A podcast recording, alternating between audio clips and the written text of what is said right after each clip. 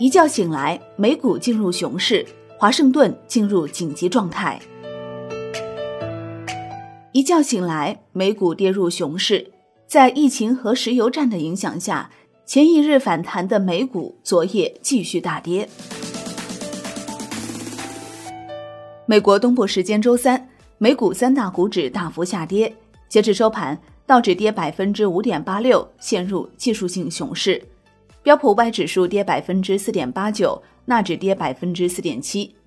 道指成分股里，波音跌百分之十八点一五，创历史上最大单日跌幅。此外，加拿大股市十四天跌入熊市，市值蒸发三千三百亿美元。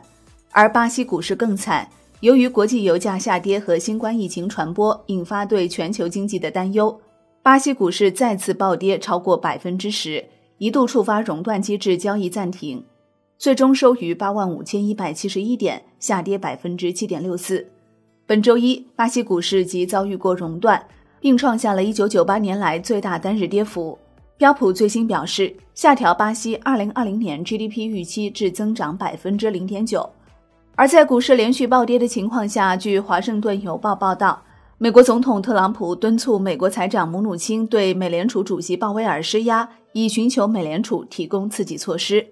据 CME 美联储观察室消息，美联储三月降息七十五个基点至百分之零点二五到百分之零点五的概率为百分之四十九点八，降息一百个基点至百分之零到百分之零点二五的概率为百分之五十点二。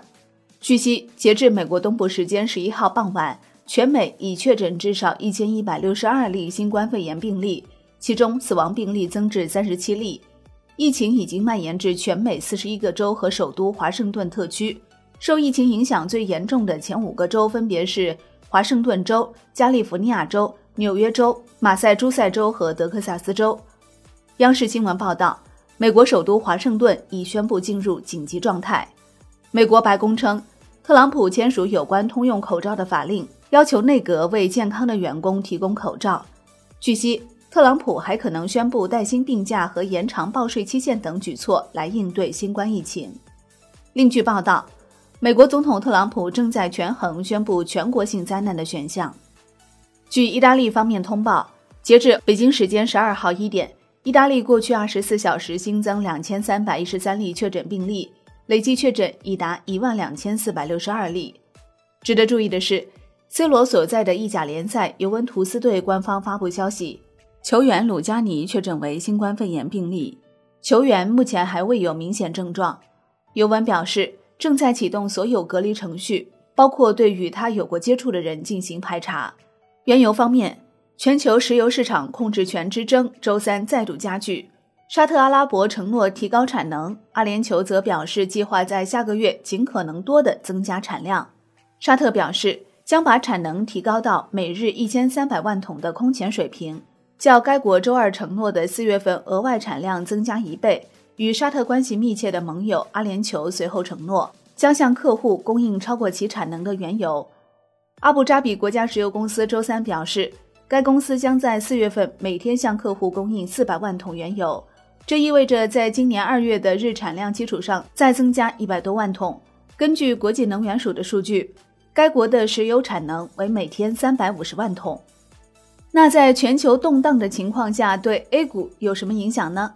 中原证券研报表示，在疫情、原油价格冲击和美股波动的联合影响下，A 股短线承受显著冲击。但当前行业景气度的复工主线越来越清晰，并且原油价格下跌对中下游的航运、基础化工、汽车等行业构成一定利好。兴业证券也发文认为。本轮全球资金从发达市场转向新兴市场配置过程中，全球最好的资产在中国，中国最好的资产在股市。金融海啸十年以来，全球资产配置美国，美国经济、美元、美股、美债高位震荡，全球进入负利率时代，全球资产面临再配置。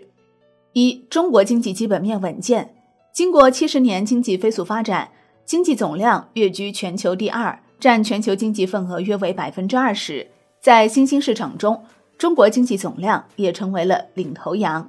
第二，从金融开放和制度来看，我们在过去的几年时间里，人民币加入 SDR、陆股通、纳入 MSCI、债券通等等。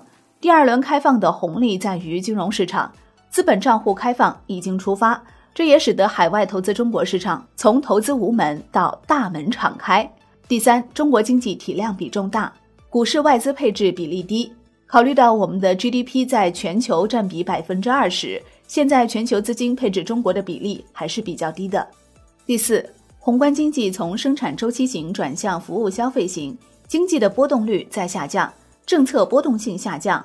经历供给侧改革后，龙头公司熨平行业周期的能力是在显著增强的。从投资者结构来看，机构化特征使得股票波动率是在下降的。第五，新证券法实施，股市制度越来越健全和完善。经历三十年发展，中国股市注册制、再融资制度。回购制度、分红制度、退市制度、对外开放制度等逐渐完善。第六，我们处在新一轮科技创新周期中，结构性机会较多。经过七十年发展，我们正在从投资驱动转向创新驱动。新一轮创新周期所需的人力、财力、物力东风俱备，政策层面对科技成长政策催化也不断。第七，中国股市与其他金融市场相关系数低，配置中国是优选项。中国和全球金融市场，尤其是和美国市场的相关系数最小，在区域配置的组合里面增加了一份和原来的所有资产相关系数都非常低的资产，收益率不变的情况下，斜方差更小，夏普比例应该是提升的。第八，全球负利率西水东进，中国资产受青睐，全球进入负利率资产荒时期，中国相对性价比和配置价值凸显，西水东进。中国资产受到青睐。好的，感谢收听，更多内容请下载万德股票客户端。我是林欢，财经头条，我们再会。